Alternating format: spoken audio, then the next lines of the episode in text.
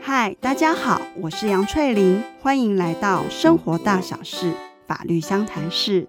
这个零零级的自我介绍，是我的节目 Podcast 开播一年之后，我再重新回来录制的。为什么要做这件事呢？第一个原因呢，是因为一年多前刚开始录制的时候，可能是因为紧张，因为还不熟悉整个录音的模式。一年多前的零零集，以及刚开始开播的前几集，现在呢，再回头看当时的状况，真的不是很 OK。那我想呢，这可能会影响一刚开始接触我的听众，许呢会因为前几集的品质并不是很好，而影响继续听下去的一个意愿。但是呢，所谓熟能生巧，我自己呢，以现在的一个录音品质的内容，最刚开始的前几集来比较。整个录音的品质跟内容其实是进步很多，也很值得大家来收听的。所以在这边呢，想跟刚接触我的听众说一声：如果前几集的品质让你觉得不是很好的话，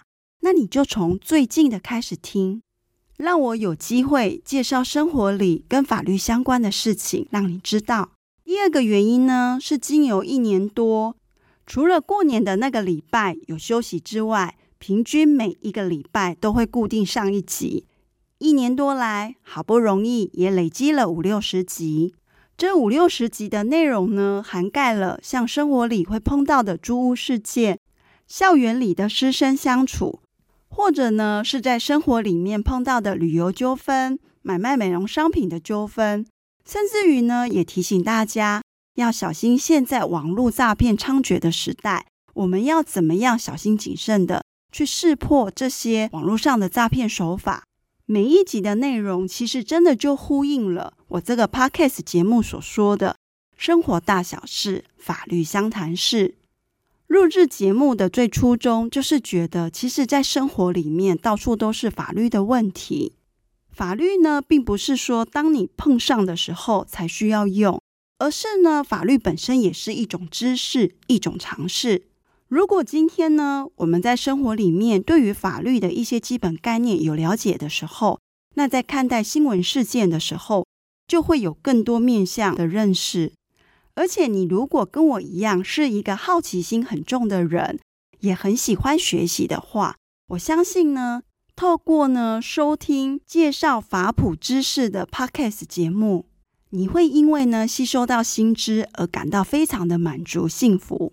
在这一年多的过程里面，我当然是会期待节目的品质是越来越好的。所以呢，我会收集一些朋友的回馈来进行调整。其中呢，他们有跟我聊到说，杨律师，像我在听好味小姐的节目，都可以是平常在做家事或者是在跑步的时候收听。可是呢，听你的节目，如果呢一晃神的时候再回来，可能就接不下去了。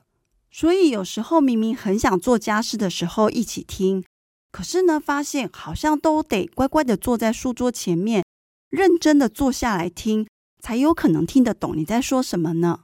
其实呢，我心里是非常感谢这些朋友的回馈，因为我有去注意到说，其实法律相较于其他的事情是比较严肃跟正式的，但是呢，即便是正式严肃的法律议题。还是可以用很白话的方式去介绍，让大家知道。那我想，这就是我未来一直会持续努力的目标。我很希望将来有一天的时候，我所讲的内容是可以让大家在很轻松的状况之下，不用花太多的心力，就能够去学到一些基本的法律知识跟概念，然后呢，具体的运用在生活里。我想，这也是我当初录制节目的一个初衷。从现在呢来看，当初节目开播的时候，我其实也很难想象自己竟然能够一直持续的坚持下去。虽然呢，到现在节目还没有一个留言互动的方式，但是呢，我心里其实非常的感激一路走来非常忠实收听的听众，很谢谢你们的支持，让这个节目呢，即便是以很小的幅度，但是它还是稳定的在成长中。这个节目的内容呢，比较像是单元剧的呈现，而不是连续剧。大家可以从目录里面去挑选自己有兴趣的单元，然后再点进去收听，并不需要从第一集一集一集的慢慢听下来。而且呢，为了怕大家听一听就很容易左耳进右耳出，所以我在每一集的部分都会做内容摘要。大家一边收听的时候，也可以看看文字稿的内容。那这样的话呢，就会更快的进入每一集我所想介绍给大家认识的。这次呢，一年后再重新录制的自我介绍就到这边结束。那我也希望呢，大家真的可以从后面所有的集数里面去挑选到自己有兴趣的议题，而且呢，在收听完之后，也能够真正的对大家法普的知识有一些增长以及帮助。期待呢，大家能够经由收听而成为法律知识小达人。